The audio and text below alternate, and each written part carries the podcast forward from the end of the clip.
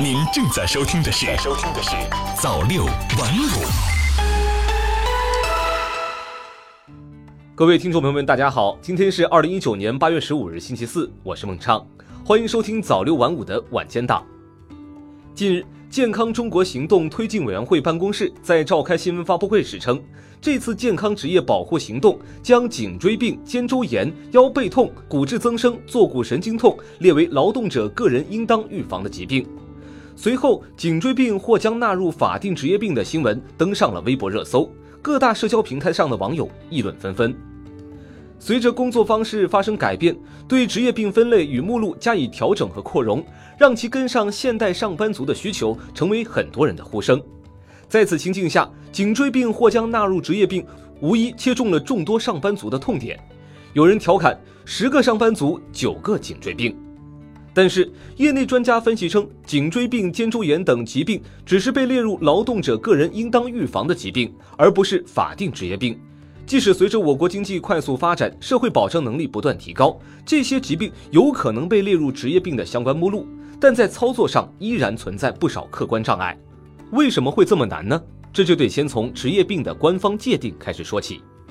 职业病是指企业、事业单位和个体经济组织等用人单位的劳动者在职业活动中，因为接触粉尘、放射性物质和其他有毒有害物质等因素而引起的疾病。在我国，只有被列入职业病目录的疾病才属于法定职业病范畴。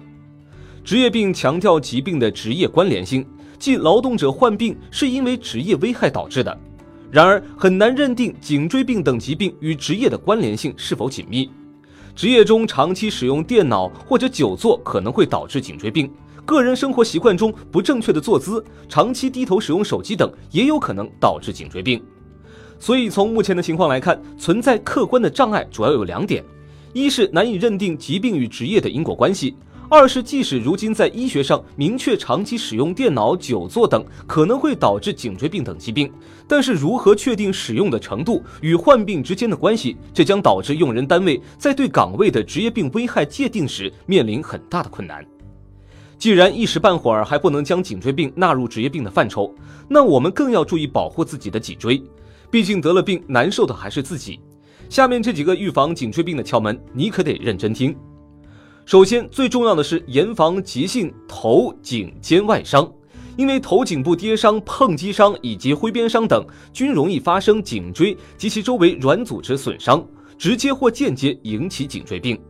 其次是有意识的纠正生活中的不良姿势。例如，调整桌面高度与倾斜度，以使头颈胸保持正常的生理曲线，减少长时间低头以及颈椎固定姿势，定期改变头颈部体位。建议大家伏案工作学习一小时就要起身活动一下，或者仰头五分钟，让颈肩部肌肉得到放松。